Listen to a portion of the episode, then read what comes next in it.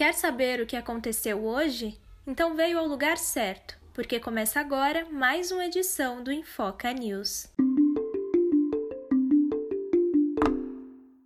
Nesta quinta-feira, 15 de julho, foi a vez do representante da Davat Medicamentos, Cristiano Carvalho, falar sobre a suspeita de propina no valor das vacinas AstraZeneca. Ele desmentiu Luiz Dominguete, policial militar e revendedor de vacinas, dizendo que nunca se apresentou a ele como CEO da Davat e muito menos que compactuou com pedido de propina, que era tratado como comissionamento. Além disso, Cristiano citou oito autoridades, seis delas militares envolvidos no caso, cujos nomes estão ligados à gestão de Eduardo Pazuello no Ministério da Saúde. Alguns deles são Coronel Elcio Franco, ex-secretário executivo da pasta, Roberto Dias, ex-diretor de logística, Marcelo Blanco da Costa, ex-assessor do Departamento de Logística, e o Coronel Cleverson Boechat, coordenador geral de planejamento do Ministério da Saúde.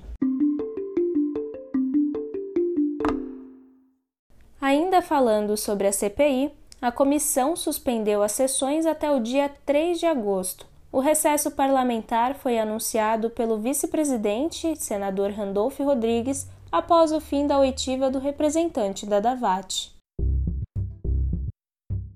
O presidente Jair Bolsonaro continua em observação médica após ter sido internado ontem com dores intestinais e soluços.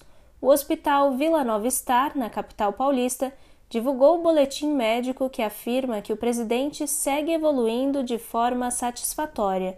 Por enquanto, novas cirurgias foram descartadas.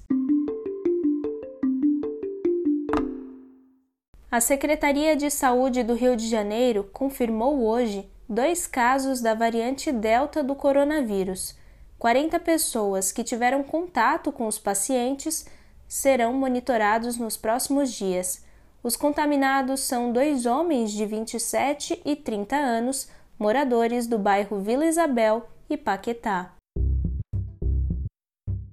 E por falar no vírus, o governador de São Paulo, João Dória, foi diagnosticado com Covid-19 pela segunda vez. Ele diz que está bem e reafirmou a importância de se imunizar com as duas doses da vacina para evitar sintomas graves, além de continuar usando a máscara.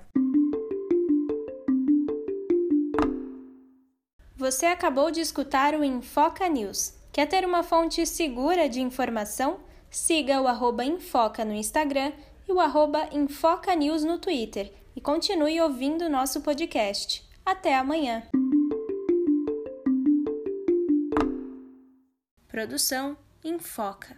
Reportagem e edição Camila Santos.